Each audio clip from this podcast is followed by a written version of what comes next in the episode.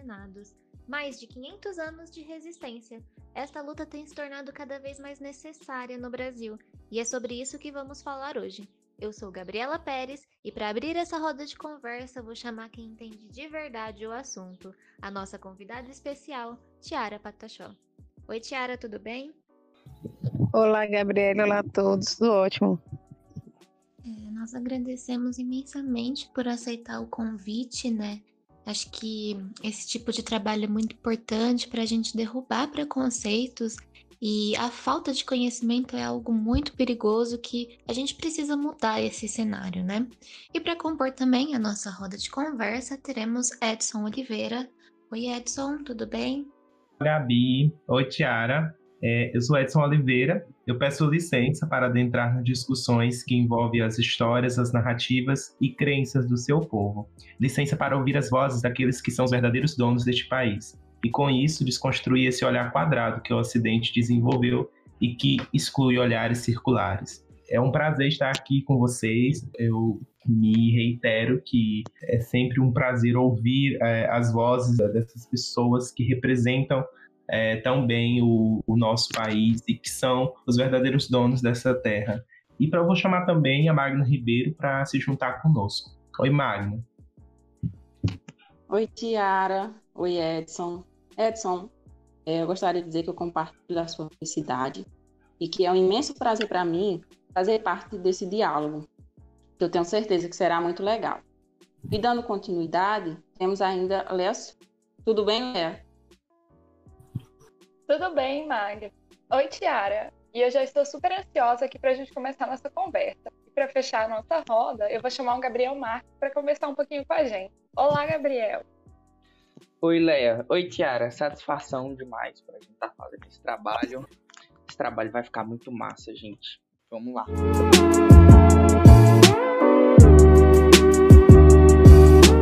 Então, para começar, Tiara, Conta um pouquinho pra gente quem você é, o que você faz. Certo, então, é, meu nome é Tiara, sou da etnia é, Pataxó nascida e criada na aldeia Pataxó de Cura Vermelha, sou liderança da aldeia Novos Guerreiros, né, estou como coordenadora do grupo de mulheres da aldeia Sou segunda secretária da Associação da Juventude Indígena Pataxó. Faço curso de tecnólogo em agroecologia pela FRB. Também faço parte do coletivo é, de estudantes indígenas na UFRB, né? E também estou como conselheira da Associação Indígena Pataxó Novos Guerreiros. Também sou mãe, sou escritora. Só responsabilidade, né? É, você ainda é muito jovem, né? Já está também aí nas mídias sociais, assumindo seu local de fala e defendendo a tua luta. Desde quando você faz isso e como que você percebeu a necessidade de se colocar nessa posição? Como que foi esse processo para você? Então, né? É, a gente que vive em comunidades indígenas, a gente tem um tempo muito curto, né? Para a gente se interar com o restante do mundo, falo virtualmente. E aí a gente tem muitas coisas para fazer, então eu como como liderança, né? Então tem os afazeres também como como mãe, então qual exige muito meu tempo mais focado nas comunidades, né, para a comunidade de família, do que para outras para outros meios, né?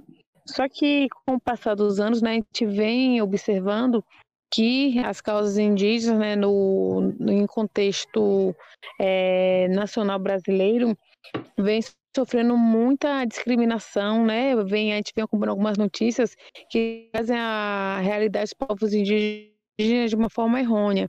E por conta disso, né, vem sempre nos, é, nos afetando, né? Principalmente a gente que mora em territórios não demarcados. E aí, por conta disso, surgiu a necessidade né, de eu estar é, ocupando, né, é, adquirindo conhecimento, é, que eu, o, a gente chama, fala que pessoas não indígenas, né, tem para que eles usam para nos atacar, a gente está usando essa ferramenta como uma forma de levar a verdade, né? levar um pouco da nossa realidade. E daí, né, surgiu a oportunidade de estar é, interagindo nas redes sociais, falando um pouco sobre a, o que acontece dentro das nossas comunidades e tem dado resultado. Um, um bom resultado disso foi que recentemente, né, houve uma reintegração de postos para a nossa comunidade e foi a, a graças né, à pressão nas redes sociais que a gente conseguiu, de fato, derrubar essa liminar, né?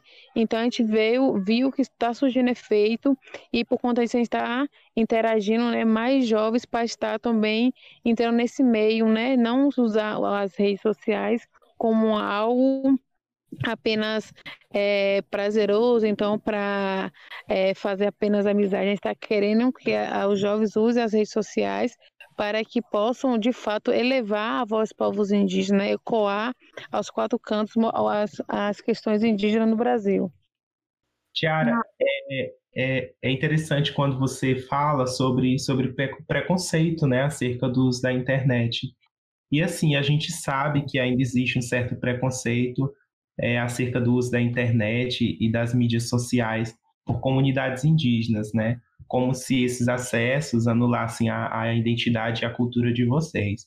E aí eu pergunto para ti, qual a sua visão quanto à possibilidade de acesso pelos habitantes das comunidades indígenas aos instrumentos de, das tecnologias de informação e de comunicação? E mais uma pergunta: é, as pessoas da sua aldeia, é, elas têm acesso à internet e aparelhos eletrônicos?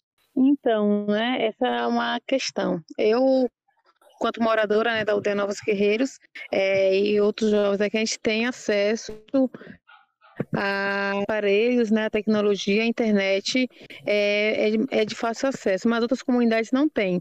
Então, quando, é, logo de início, né, quando a gente soube né, dos avanços tecnológicos e chegou os aparelhos lá dentro da comunidade, de uma certa forma foi até um meio que um susto, né? A gente achava até que era algo realmente de outro mundo, a gente não sabia como manusear. E aí a gente foi se descobrindo um pouco, aos poucos, né, se adaptando. E essa realidade que eu tenho hoje, algumas comunidades ainda não têm. Então, por isso a gente tem que ter a cautela, né, de saber realmente de fato usar como usar né? E de fato a gente está sempre nos reunindo mesmo quanto quanto juventude, quanto povos indígenas, para a gente estar tá falando, né, desses dessas ferramentas que são tão bem, né, tão positivamente usadas de uma forma correta no, no movimento indígena no Brasil, né? E aí a gente é, vem fazendo a semana que vem mesmo a gente vai ter uma oficina né, aqui dentro da nossa comunidade sobre tratar sobre as mídias sociais como, como uma plataforma né, de, de resistência e a gente vai estar reunindo alguns jovens aqui dentro da nossa comunidade para estar desenvolvendo nesse né, curso de formação. Então daí a gente tira, né, como que a gente vê alguma uma coisa, uma ferramenta que antes era vista como algo ruim, está hoje sendo vista como algo bom e de amplificação, né, sobre a, as vozes da, das comunidades indígenas. É, Tiara, ultimamente é, ouvimos muito falar sobre o marco temporal, né? Eu gostaria de saber o que, o que é esse marco temporal e como ele é, reflete sobre os povos indígenas. Então, né? É, de fato, o marco temporal é, tá, está vindo aí, né? Está sendo uma laje aí que irá afetar diretamente as comunidades indígenas, né? E falo isso a, nível território nacional. O marco temporal é uma decisão né, tomada através do governo do, do Michel Temer, que prevê que demarcações de terras indígenas sejam feitas em territórios que estejam sido ocupados é, até a data da a Constituição Federal. Então, no caso, na data da Constituição Federal que foi criada Constituição Federal, é, até o presente do momento, se o território tivesse sido habitado né, por indígena, esse território poderia sim estar sendo estudado né, e possivelmente é, uma, é, entrar em processo de demarcação. Só que o que acontece, né? É, na época da, da Constituição Federal, as comunidades não existiam ainda muitas comunidades indígenas que se autoafirmassem é, como comunidades, né? A gente vê que a, a época da Constituição foi uma época pós-ditadura e que todos sofreram com esse período, né? inclusive as comunidades indígenas. Então, antigamente se negava muito, né, que eram indígenas. Então, as pessoas eram obrigadas a negar que era indígena por conta da opressão que sofria, das violências e fora, fora as várias mortes que ocorreram, né, é, várias violências físicas, e psicológicas aconteceram com as comunidades. Então, foi um processo ainda, né, de reabilitação dessas comunidades para de fato depois se reconhecer quanto comunidade e de fato se assumirem como como uma, né? E aí, por conta desse todo esse período, né, que a gente vem sofrendo aí das comunidades indígenas com, com violência, com muita opressão, então esses últimos é, anos, né, antes da Constituição, foram, foram anos terríveis. E aí, após a Constituição, que, né, que traz consigo algumas algumas leis e tal, que de fato né, priorizam alguns aspectos das, das comunidades indígenas, que a gente, é, quanto comunidade indígena, povo indígena, que a gente foi se reorganizando, né? E daí começaram a surgir ainda mais né, as quantidades, quantidades de comunidades, de povos, começaram a se reunir mesmo se autoafirmar indígena. E aí a gente vem debatendo sobre isso, né? Porque o marco temporal ele, ele é, foca muito sobre essa questão, né, de que as comunidades só existam, possam ser demarcadas nesse período, mas ele não leva em conta todo esse histórico de violência que foi sofrido sobre os povos indígenas, fora que também anula né, toda, a, toda a história de resistência dos povos indígenas. A gente sabe que as, é, nós, povos indígenas, não surgiu no ano de 88, né? Desde a época da invasão, que já existia e existe povos indígenas aqui no, no território que eles chamam de Brasil, e, então tem um porquê deles querer é, priorizar algumas comunidades, sabendo que mais de 60% do restante do, dos povos, né, estão dentro dos territórios indígenas que não estão demarcados, e os que também já foram demarcados correm é, perigo de, de sair dentro dos seus territórios. Então, o marco temporal visa isso, né? Mais uma ação que vai de contra mesmo a luta dos povos indígenas, vai de contra é, os direitos constitucionais dos povos indígenas, né, que a gente é, vem aí lutando contra que para que não seja aprovado. É, Tiara, você pode contar para a gente um pouco sobre sua aldeia e quais são as principais atividades de subsistência? Então, a aldeia Novos Guerreiros né, é uma aldeia que fica dentro do território Ponta Grande. O território Ponta Grande ela é abrangida por mais é, cinco comunidades, né? Ela é uma aldeia é, recente povoada, né? Falo recente pela quantidade de famílias que habitam agora aqui, é um número muito maior que existia alguns anos atrás. Então, o povoamento aqui começou, tem cerca de uns oito anos, mais ou menos, é que as pessoas começaram a se mudar para cá, devido à necessidade, né, também da nossa juventude estar é, é, crescendo, né? Então, procuram meios para casam e querem ter filhos e tal, e aí a casa dos pais já não cabe mais. Então, as, a finalidade da aldeias né, estar é, expandindo o território é por conta disso. E aqui a gente vive é, basicamente né, do artesanato. Então, a nossa fonte de renda aqui principal, artesanato, a gente trabalha diretamente né, com não indígenas aqui dentro da comunidade e também fora. Então, a gente também, é, algumas pessoas daqui da comunidade, algumas famílias também trabalham com agricultura, mas já em outra comunidade, né? E, e acho, eu acho que é isso mesmo. Legal, legal. Legal saber que era sobre sua aldeia, sobre essa questão, ainda mais legal saber que ela é tão nova assim, então, tipo, oito anos, é praticamente um bebê ainda. Eu tenho até uma curiosidade para saber, você falando, falou dessa questão de demarcação de terras, que vocês estão lutando pelo seu território, e eu vendo que sua aldeia também é nova, é, e estamos enfrentando vários problemas com o atual governo, né? eu gostaria de saber é, como é a luta pela preservação ambiental do, do, território em um país que tem todo esse problema de desmatamento e esse e negligenciamento para com os povos. Então, né, isso aí é uma coisa que a gente aprende, né, desde o berço, né, sobre a preservação ambiental. A gente, quanto povos indígenas, nasce já com essa responsabilidade, né, de preservar. Então, é, tudo que está na nossa volta, né, que envolva o meio ambiente, a gente sempre teve, sempre teve é, muito respeito, né, para com isso. E aí a gente vê que, né, com o atual governo, ah, os ataques, né, as queimadas aumentaram muito, os ataques também às reservas indígenas, as comunidades indígenas também aumentaram é, muito, né, também sobre o aval do atual governo, e que de uma certa forma atinge a gente diretamente, né, quanto povos indígenas. E a gente vem sempre chamando atenção, né, quanto povos indígenas, para isso, né, da preservação. Até porque também a nossa ligação com, com a natureza, né, ela é, é, como eu te falei, de total respeito e também a gente acredita, né, que cada árvore que eh, está plantada dentro do nosso território significa um dos nossos é, anciões que se encantou. Então a gente sempre vai olhar para uma árvore, então para algum pássaro, para algum animal, como se estivesse olhando para um dos nossos antepassados que já se encantou plantaram, né? Então daí também a então, importância, a importância, né, da gente estar preservando. E aí aqui dentro da nossa comunidade a gente chama bastante atenção, né, das comunidade, da comunidade em si por conta disso. A área onde a gente mora, Aldeia Novos Guerreiros, fica entre é uma área muito visada, né, para comercialização, é uma área que é bem visada para a parte hoteleira, né, então é, aqui tem, existe muitas empresas hoteleiras que estão de olho aqui dentro da área justamente para construir mais hotéis e aí fazer devastar né, toda essa área que a gente está mantendo aqui preservada.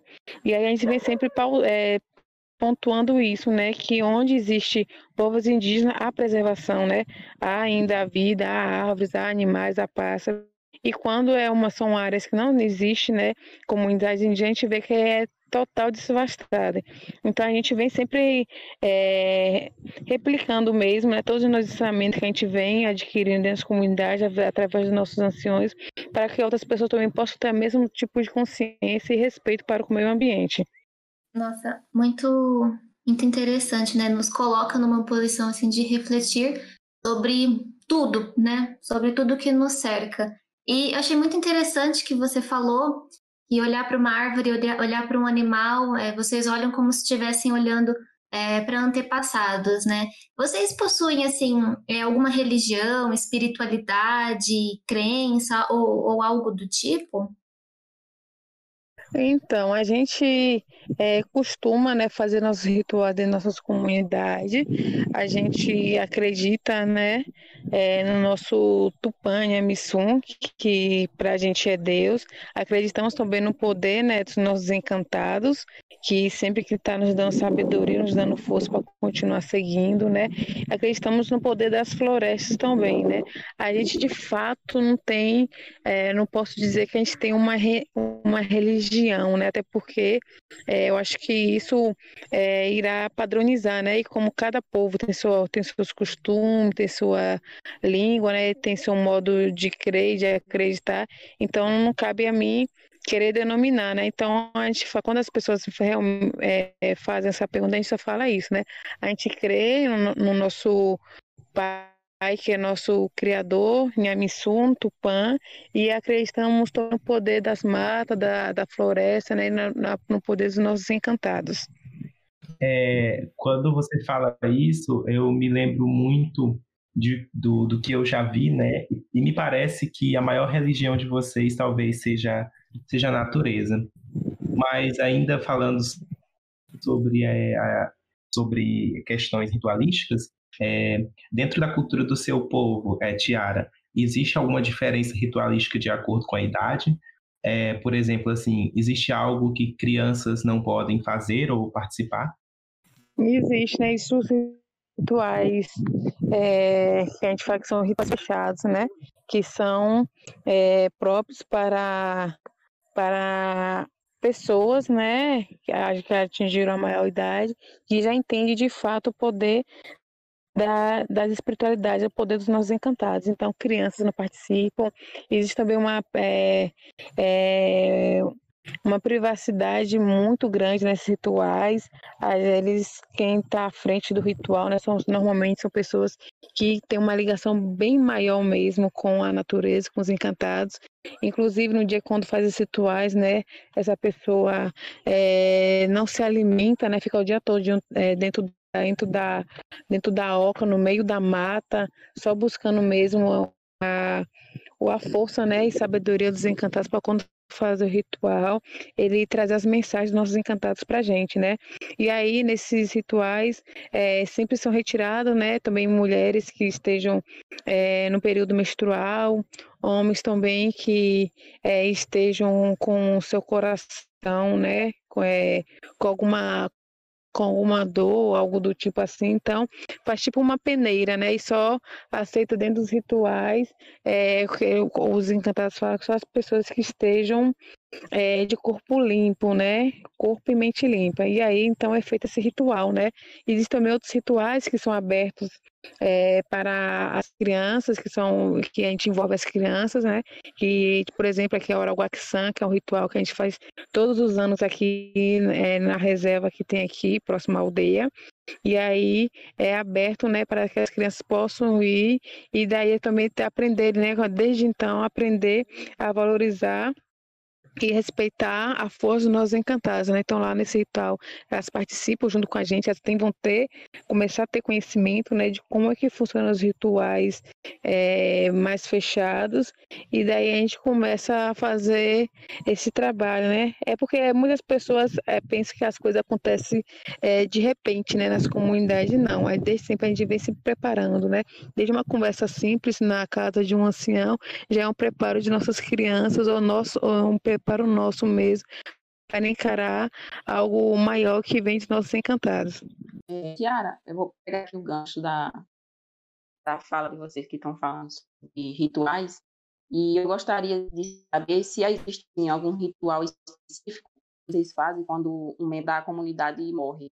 É, então, a gente, é, quando um dos nossos anciões, né, um dos nossos esse encanto, a gente faz sempre é, um ritual, né, de, de auê de despedida, a gente canta as músicas que são feitas para esses momentos, né, então a gente, de uma certa forma, fica é, muito triste, né, quando isso acontece, principalmente quando é um ancião, porque a gente fala que eles, quando o ancião morre, leva uma biblioteca de conhecimento junto com eles, né, e que de fato é. Então a gente sempre, quando são, quando quando há um ritual, né, quando há um falecimento dentro da nossa comunidade, a gente reúne, a gente canta é, o Aue, a gente dança, né? Mas também festejando, né? Que essa pessoa que partiu, partiu para se encantar, partiu para retornar em alguma árvore, algum pássaro, algum animal, para estar também fortalecendo a gente, né? Seja dando frutos, seja como companheiro dentro dos territórios, né? Ou então voando e cantando em nossa janela pelas manhãs. Então a gente sabe que é um momento muito triste, mas que a gente ajuda, né? Cantando e dançando para que esse, esse, essa pessoa possa fazer a sua passagem em paz. É muito interessante todos esses rituais, né? Eles contam sobre toda a cultura do seu povo, né, Tiara? Quanto a casamentos, Dentro da sua aldeia, o relacionamento entre um indígena e um não indígena é permitido? E se sim, existe alguma celebração diferenciada para essa ocasião? É, é, existe, né, a celebração. Esse, tipo, como eu falei, o Araguaxã é momento de festa aqui na reserva que a gente faz rituais onde é aberto para as crianças. E nessa mesma festa do Araguaxã e em outros momentos também, né, a gente realiza casamentos também. Então, os jovens, né, que, se, que estão preparados para casa para assumir esse compromisso, fazem esse ritual, né? E para, para casar, no caso, é o ritual que o cacussurro, né, o homem passa, ele tem que carregar um tronco, né, equivalente ao peso da jocana, que é a mulher, e da onde uma distância mais ou menos de uns 200 metros, né? E aí ele com esse tronco nas costas, equivalente ao peso da jocana, e ele vai ter que ir junto com os outros guerreiros do lado dele, né, cantando e dançando, ele também cantando e dançando até chegar ao centro onde vai ser realizado o casamento. Se ele conseguir carregar até lá sem deixar o tronco cair, ele está preparado para o casamento. Caso ele deixe cair, então ele não está preparado. E aí, no caso, né, o casamento é desfeito na hora. E aí, sobre essa questão, né, de indígenas casar com não indígenas. A gente sabe que aqui dentro, aqui, na, aqui no território onde a gente mora, foi logo quando dizem as pessoas, foi quando houve a grande invasão, né? Então, os, indígenas primeiro contato é, habitavam aqui, né? E aí, então, houve muita mixigenação, né?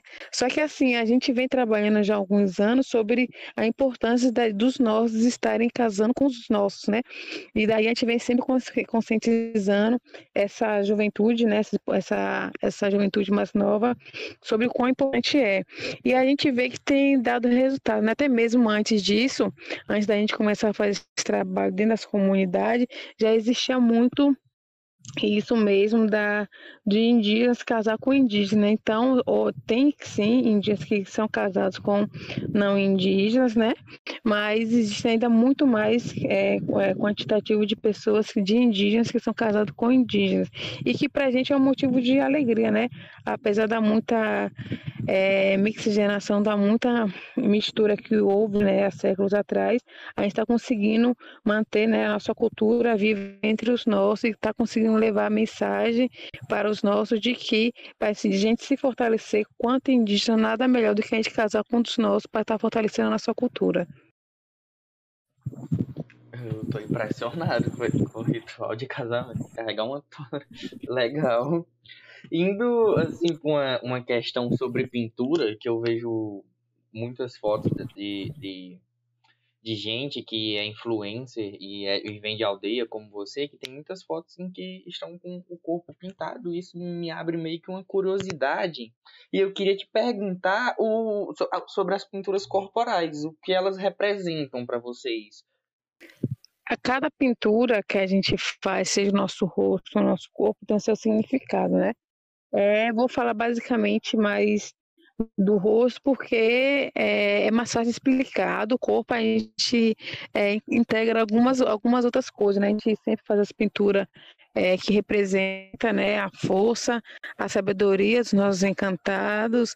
É, quando é, a gente, cada pintura é utilizada para algum momento, né? Quando a gente está em, em um momento de luta, né? Seja uma uma, é uma retomada, ou então a gente está em um processo é, em Brasília, é um tipo de pintura, né? Quando a gente está festejando é outro tipo de pintura.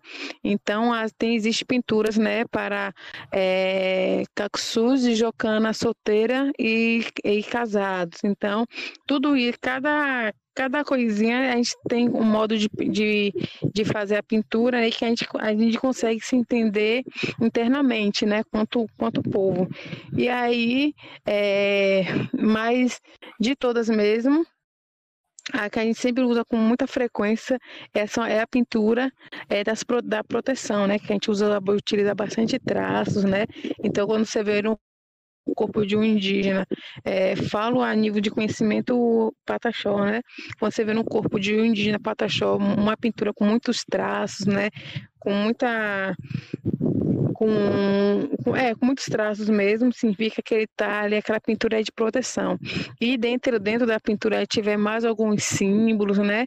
Significa que é sabedoria, significa é, que está pedindo também permissão né, para os encantados para estar também é, utilizando, está pedindo também que é, para quem né, recebe a manifestação de encantada, tá, tá, significa também que o corpo está aberto para receber a para receber eles, né?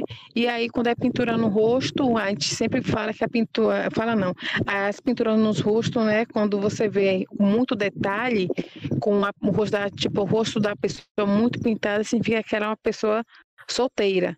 Quando você vê a pintura no rosto de, de algum indígena, pataxó, com pouco detalhe, então significa que ela é casada. E quando você vê com mais ou menos detalhe, significa que ela tem um compromisso.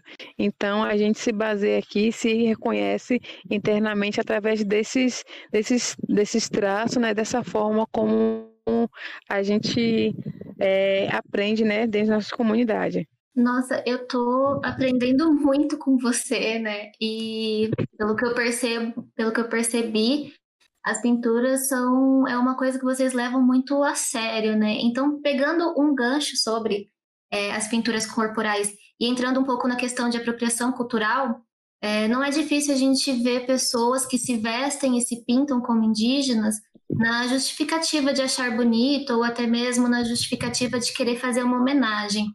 Como que a apropriação cultural afeta vocês?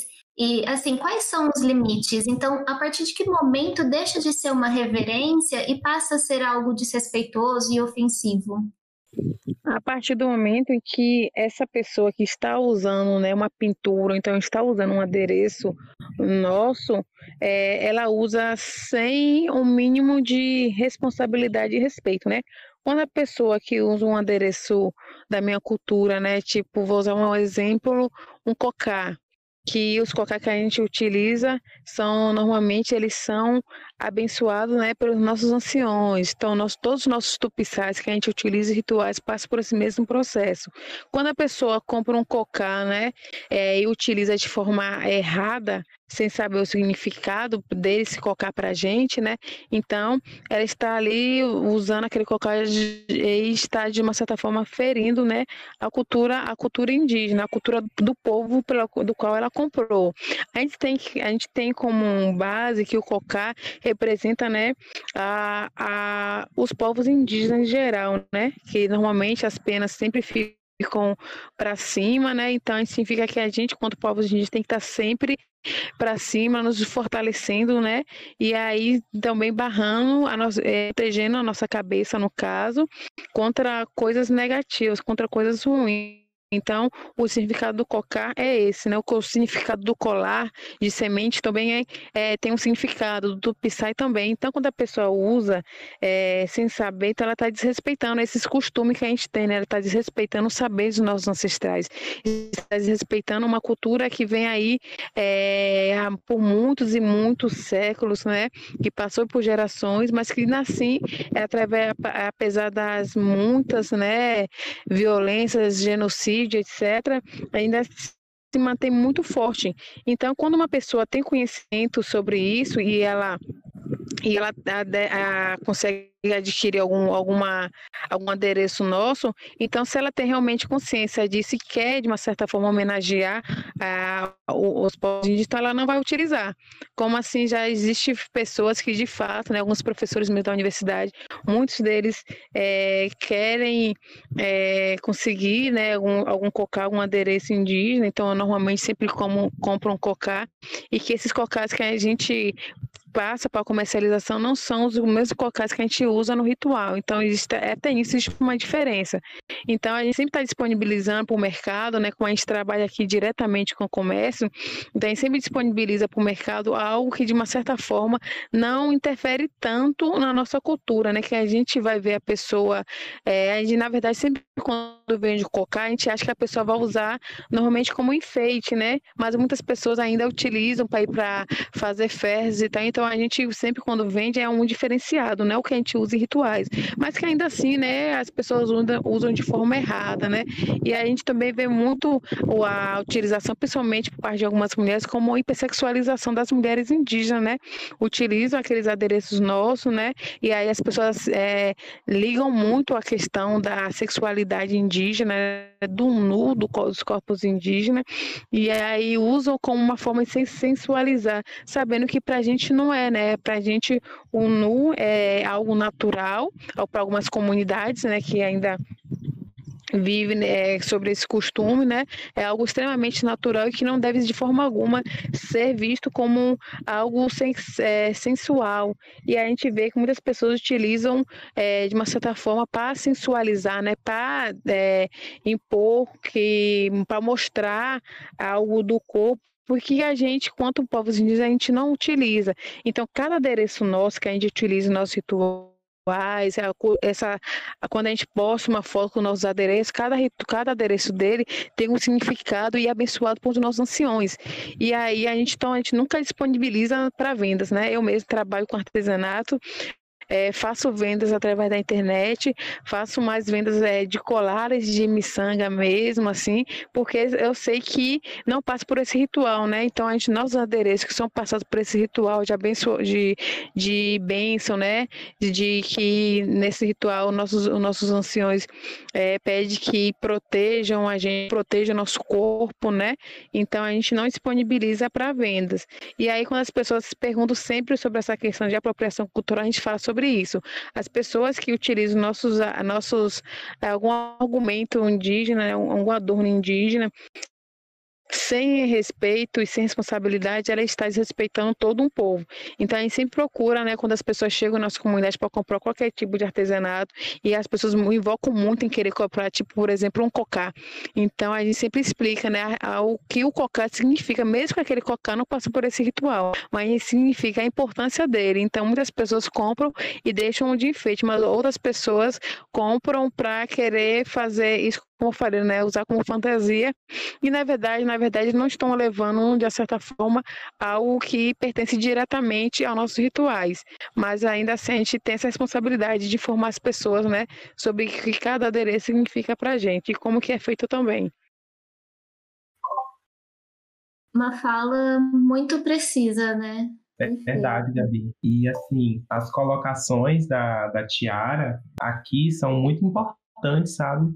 Tanto para a gente que está aqui, como para quem está do outro lado ouvindo esse podcast. É, assim, é uma gama de, de conhecimento e, e de, coisas que a gente ainda tem muito a aprender, né? E assim, diante de tudo que você já falou aqui, Tiara, é, a gente percebe que a luta né, das comunidades indígenas não é uma luta fácil, é, mas ainda é uma luta muito invisível aos olhos de algumas pessoas. Então, eu te pergunto, a gente, enquanto pessoas não indígenas, é, o que podemos fazer para fortalecer e para dar mais visibilidade para essa luta? É, as várias pessoas fazem a mesma pergunta, né? Eu acho muito necessário quando as pessoas têm esse interesse em de fato querer ajudar o movimento indígena, né? Muitas pessoas moram muito distantes das de comunidades indígenas, né? E aí por isso não tem muito contato. Então, o contato que algumas pessoas estão tendo com algum com alguns povos indígenas é através das mídias.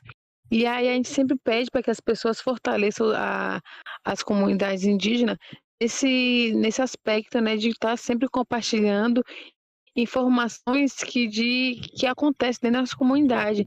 A gente todos todos os dias, todos os dias, as comunidades indígenas no Brasil sofrem um tipo de ataque diferente, né?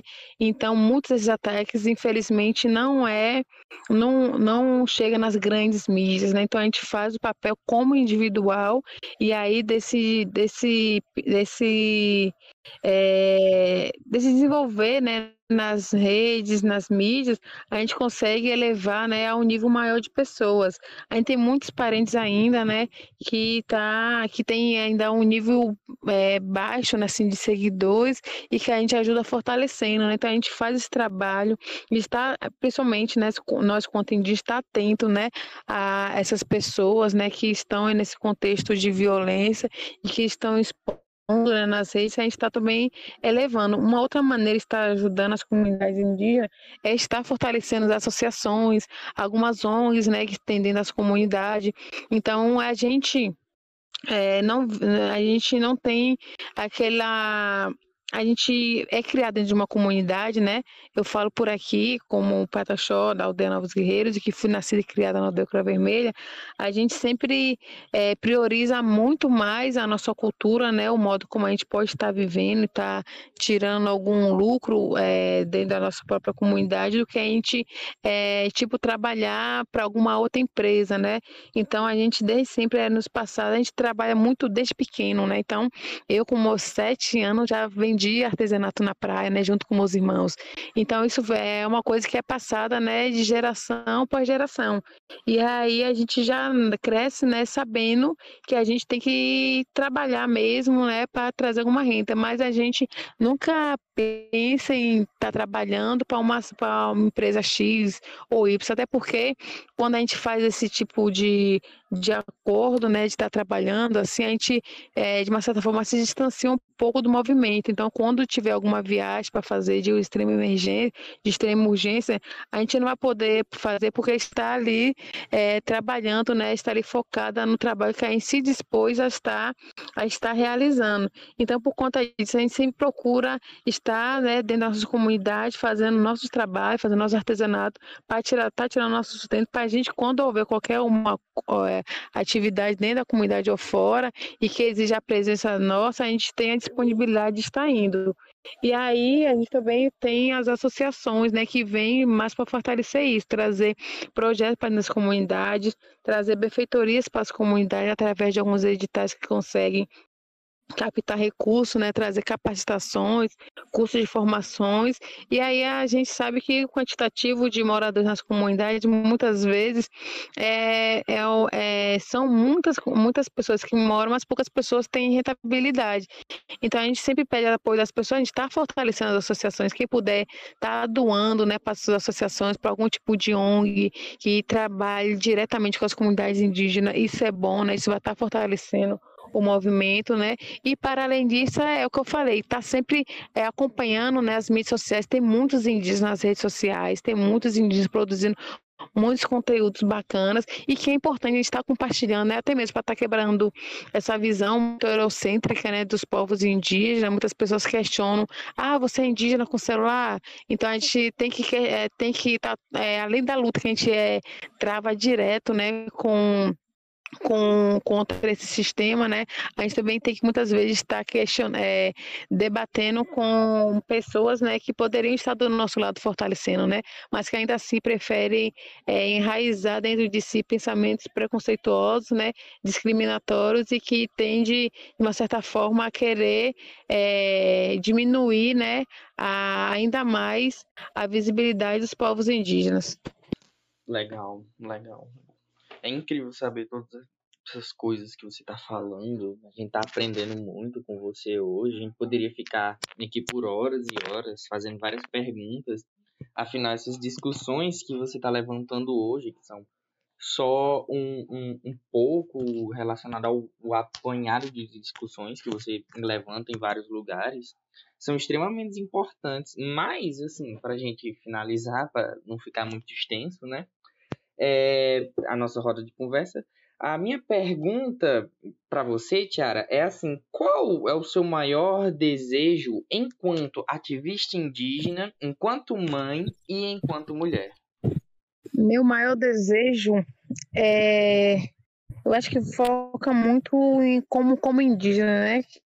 Eu sendo indígena, eu estou eu, é, sou mãe, mas antes de ser mãe, eu já nasci como indígena. Então, o meu maior desejo como indígena é que a demarcação das terras indígenas sejam feitas, né? Porque uma terra demarcada, ela evita conflitos, ela evita mortes, né? Ela evita violência, ela evita até mesmo muitas doenças, né? Então, a gente, quando existe um, um, um território demarcado, que ainda assim o ter, territórios demarcados pertence à União, a gente vai estar livre de alguns tipos de violência que a gente vem sofrendo diariamente, né? Alguns conflitos entre ruralistas, fazendeiros, e que atinge mais é, as comunidades indígenas do que o outro lado, né? Então, a gente questiona muito isso, a gente pede muito isso, porque a gente sabe que é importante, né? A gente está dentro de um território que seja marcado, que a gente consiga fazer dentro desse território a manutenção dos nossos costumes, né, das nossas tradições. Eu falo sempre o seguinte, que minhas passaram, morreram dentro de um território é, não demarcado, né? E nisso já passaram várias gerações, já está a minha geração, já tem uma filha que também já nasceu e está sendo criada dentro de território não demarcado, né?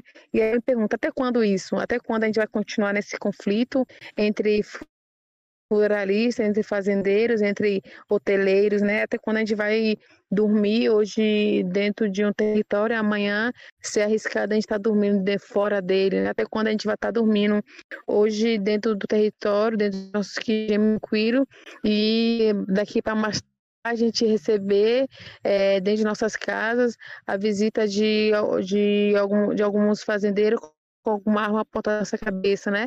Até quando nossas crianças vão estar presenciando momentos de violência dentro das comunidades.